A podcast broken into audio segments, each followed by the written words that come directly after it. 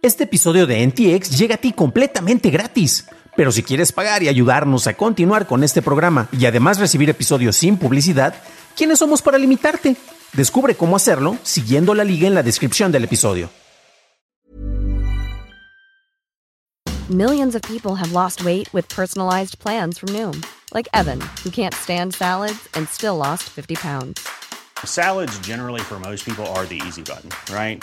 For me, that wasn't an option. I never really was a salad guy. That's just not who I am. But Noom worked for me. Get your personalized plan today at Noom.com. Real Noom user compensated to provide their story. In four weeks, the typical Noom user can expect to lose one to two pounds per week. Individual results may vary.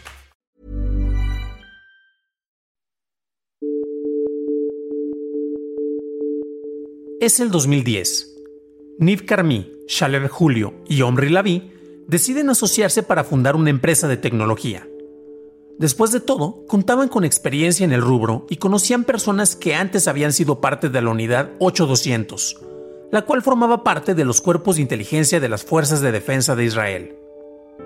La labor que ellas hacían se enfocaba en captar señales de inteligencia y descifrar códigos. ¿Qué pasaría si la experiencia y el conocimiento que tienen se pusiera a disposición no solo del gobierno israelí, sino de otros gobiernos, para así mejorar su manejo de seguridad y detección de amenazas? Shaleb Julio en particular contaba con antecedentes interesantes. Mientras que él no había sido parte de la unidad 8200 y distaba mucho de ser un experto en tecnología, fue integrante de las Fuerzas Armadas, llegando a ser parte de equipos de rescate del mando del Frente Doméstico Israelí. Terminando sus servicios, se enfocó en otras labores como en el desarrollo de startups y junto con Omri Lavi fundan Communitech en el 2008, una compañía ubicada al norte de Israel. En los primeros días del uso de smartphones, muchos usuarios no entendían completamente cómo operar sus dispositivos. Los operadores telefónicos tardaban horas al explicar detalles que iban desde cómo cambiar el tono del celular hasta configuraciones de cuentas de correo electrónico. Communitech llegó con una propuesta que cambiaría esto. La solución que proponemos consiste en que el operador le envíe a su cliente una liga y que con un par de clics autorice al operador para acceder de manera remota a su teléfono, dice Julio. El centro de soporte recibe la autorización para llevar a cabo las acciones que sean necesarias, incluyendo actualizaciones y capacitación. Nuestra tecnología ayudó a muchos y optimizó muchos recursos. Al poco tiempo, una llamada a Julio cambió su vida. Vemos que tu tecnología funciona. ¿Por qué no la usas para recolectar inteligencia?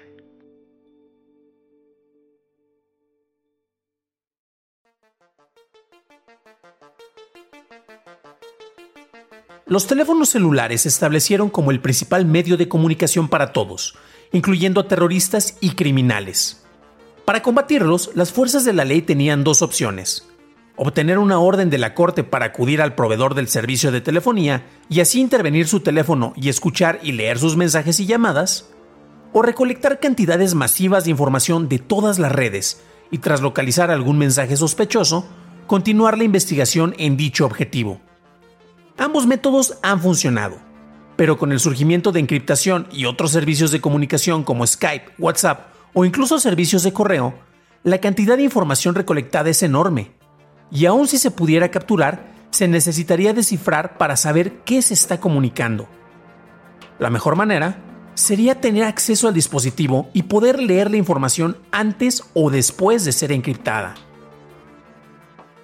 La primera herramienta ofensiva creada por el naciente grupo NSO se llamó Pegasus, ya que básicamente era un caballo de Troya que se enviaba volando a un dispositivo, de acuerdo con Julio.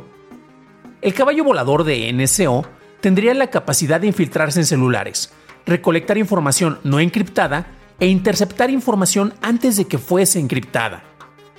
En su primera versión, Pegasus era capaz de tomar control completo de un celular, escuchar llamadas, leer mensajes, activar el micrófono para escuchar conversaciones cercanas y tomar fotos con su cámara. Además, podía obtener las credenciales de acceso para entrar a correos electrónicos o cuentas bancarias almacenadas en el dispositivo.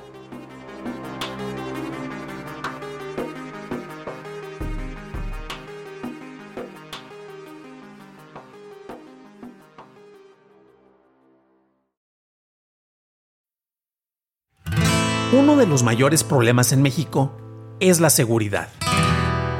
El combate al crimen organizado, especialmente en contra de carteles de distribución de droga, ha sido uno de los principales propósitos de las administraciones de los gobiernos de las últimas dos décadas. Durante el gobierno de Felipe Calderón, se hicieron esfuerzos por combatir la expansión de grupos criminales, los cuales no eran el único problema, ya que la corrupción estaba presente en el mismo gobierno así como en los grupos policíacos que deberían de combatir a los carteles. Entre el 2010 y el 2012, la Secretaría de la Defensa Nacional firmó ocho contratos con la empresa Security Tracking Devices. El trabajo que haría esta empresa se enfocaría en modernizar el sistema de inteligencia nacional. Para lograrlo, se adquirió el sistema Pegasus, siendo así el primer cliente fuera de Israel del grupo NSO se hicieron acuerdos y una demostración de las capacidades del spyware tanto para el secretario de la Defensa Nacional, Guillermo Galván, como para el presidente Felipe Calderón, la cual sucedió en mayo de 2011.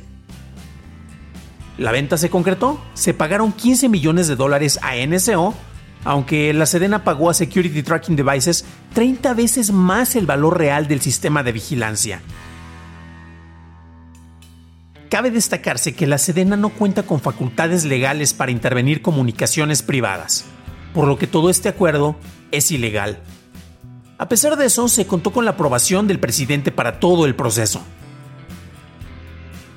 El mayor logro que se alcanzó por usar el sistema de NSO fue la captura del jefe del cartel de Sinaloa, Joaquín El Chapo Guzmán, de acuerdo con una entrevista que la firma israelí tuvo con el periodista Ronan Bergman el Chapo ya había sido apresado en 1993, pero escapó en el 2001 y fue gracias a Pegasus que se le pudo localizar después en febrero del 2014 en su departamento en Mazatlán, en donde fue capturado nuevamente. Cuando estaba en prisión, el Chapo usaba alguno de sus teléfonos, uno de ellos con Pegasus, para buscar que se hiciera una película basada en su vida, para lo cual contactaba a sus abogados. Tras escapar nuevamente de prisión, gracias al uso de un túnel que conectaba su baño con una casa ubicada a dos kilómetros de prisión, el Chapo continuó buscando ser inmortalizado en la gran pantalla.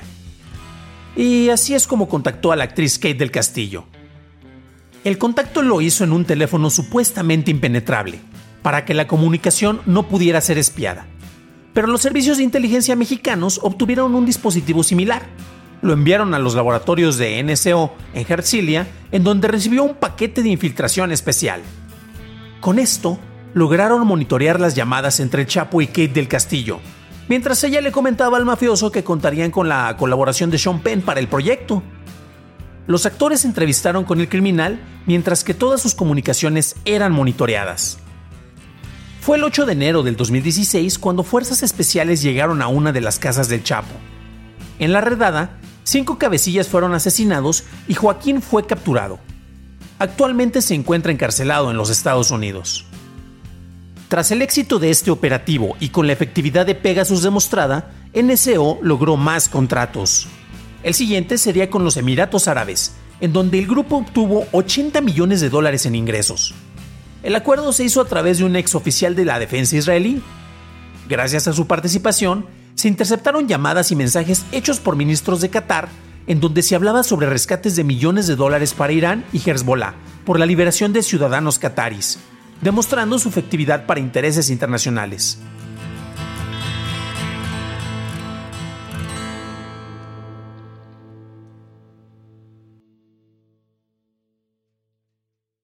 Mientras que NSO no discute públicamente el costo de sus servicios, algunos reportes indican que el acceso a sus sistemas básicos van de los 15 a los 30 millones de dólares. Cada cliente tiene que pagar más por cada token o blanco adicional para monitorear. No se incluyen actualizaciones o ajustes, los cuales son necesarios si consideramos la evolución que hay en el mercado de dispositivos móviles. Eva Galperín, directora de ciberseguridad para la Electronic Frontier Foundation, fue una de las primeras investigadoras en identificar y documentar los casos de ciberataques hacia periodistas y defensores de derechos humanos en México, Vietnam y otros países a partir de inicios del 2010. Los ataques en sus inicios eran menos sofisticados. Por ejemplo, en 2011 recibirías un correo electrónico en donde el malware estaba diseñado para instalarse a sí mismo en una computadora. Fue hasta 2014 cuando el enfoque de atacar dispositivos móviles se empezó a popularizar. Compañías como NSO, Hacking Team y FinFisher usaban ingeniería social para enviar mensajes personalizados a blancos específicos, los cuales tendrían que dar clic a una liga para que el malware se instalara. En enero de 2016, Carmen Aristegui, una periodista mexicana y fundadora del sitio Aristegui Noticias, empezó a recibir mensajes con ligas sospechosas después de haber publicado una investigación relacionada a una casa propiedad del presidente Enrique Peña Nieto. La periodista recibió más de 20 mensajes con ligas maliciosas generadas por Pegasus, según el reporte de gobierno espía publicado por Citizen Lab en 2017. De acuerdo con este reporte, los números de varios colegas y familiares de Aristegui también recibieron mensajes con ligas maliciosas por las mismas fechas. De acuerdo con Claudio Guarnieri, director del Laboratorio de Seguridad de Amnistía Internacional, el proceso de instalación de Pegasus se ha vuelto más sutil. Ya no es necesario dar clic a un enlace para que éste se instale y permite que el cliente tome control del teléfono. Una vez instalado, Pegasus otorga completo control del dispositivo al cliente de NSO, así como la capacidad de saltar aplicaciones de encriptado de mensajes como Signal, WhatsApp o Telegram. Pegasus puede ser activado hasta que el dispositivo es apagado. Cuando este es reiniciado, el teléfono puede ser reinfectado. Lo más alarmante en el espionaje hecho usando Pegasus son los casos registrados de periodistas asesinados cuyos teléfonos fueron intervenidos. El caso más sonado es el de Jamal Khashoggi, quien entró al consulado saudí en Turquía un 2 de octubre de 2018 y nunca salió con vida. Otros casos registrados incluyen a Cecilio Pineda, quien reportó desde Altamirano una coalición entre la policía y los líderes de carteles y fue asesinado en marzo de 2017. Su teléfono también fue infiltrado por un cliente de NSO en México.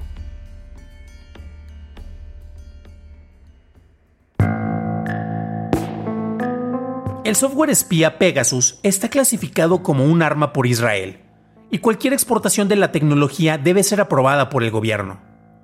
El grupo NSO sostiene que su tecnología es utilizada solo por agencias de inteligencia para rastrear criminales o terroristas. De acuerdo con su reporte de transparencia y responsabilidad, lanzado en junio de 2021, la compañía tiene 60 clientes en 40 países. Mientras que, por un lado, las herramientas digitales son de gran ayuda para combatir al crimen, estas mismas herramientas pueden estar a disposición de grupos del otro lado de la ley. En la misma línea, cuando un gobierno adquiere un producto o servicio de ciberespionaje, el mismo puede quedar a disposición de sus sucesores. Lo que originalmente se adquirió como un instrumento para capturar a criminales en el gobierno de Felipe Calderón, en México, en el gobierno de Peña Nieto, se usó de manera extensiva para llegar a tener 15.000 objetivos potenciales registrados. De los casos reportados en México, las investigaciones solo han avanzado en el caso de la periodista Carmen Aristegui. El resto está en espera de que los denunciantes entreguen sus teléfonos para que se extraiga la información necesaria para crear un caso. El actual presidente, López Obrador, dice que su gobierno no tiene relación con el grupo NSO, pero admite que las secretarías militares usan sus servicios para labores de inteligencia. El espionaje en ciudadanos es algo ilegal, y para que pueda llevarse a cabo se necesitan una serie de condiciones y regulaciones para ser justificado. Esto se llevó a cabo con Anom en Australia, en donde el FBI y la Policía Federal Australiana llevaron a cabo un operativo para la captura de grupos criminales. Por otro lado, grupos como NSO hablan de controles y de un proceso de selección de clientes, ya que no ponen a disposición de todo mundo su software. Pero ¿qué ocurre cuando quien busca usar esta herramienta para el espionaje es un gobierno avalado por la misma empresa o el gobierno israelí? En el proyecto Pegasus se reveló que esto no fue un caso aislado que ocurrió solo en un país a una persona. Más de 80 periodistas de 17 medios unieron fuerzas para recabar evidencia y recordarnos que autoridades de al menos 10 países desde Marruecos hasta México, desde la India hasta Ruanda, usaron esta herramienta no para combatir al crimen, sino para vigilar a quienes los vigilan.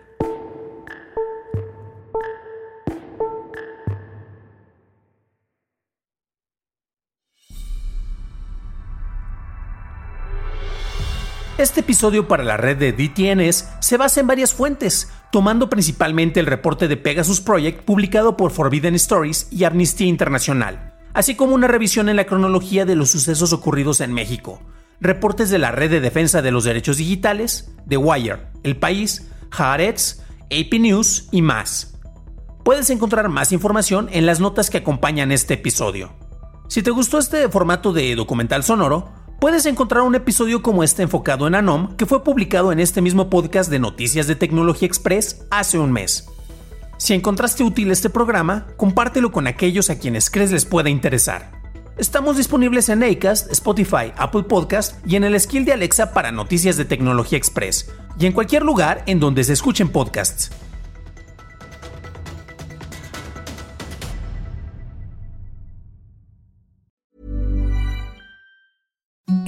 The softest sheets you've ever felt. Now imagine them getting even softer over time. That's what you'll feel with Bowl and Branch's organic cotton sheets. In a recent customer survey, 96% replied that Bowl and Branch sheets get softer with every wash. Start getting your best night's sleep in these sheets that get softer and softer for years to come. Try their sheets with a 30-night guarantee. Plus, get 15% off your first order at bowlandbranch.com. Code BUTTERY. Exclusions apply. See site for details.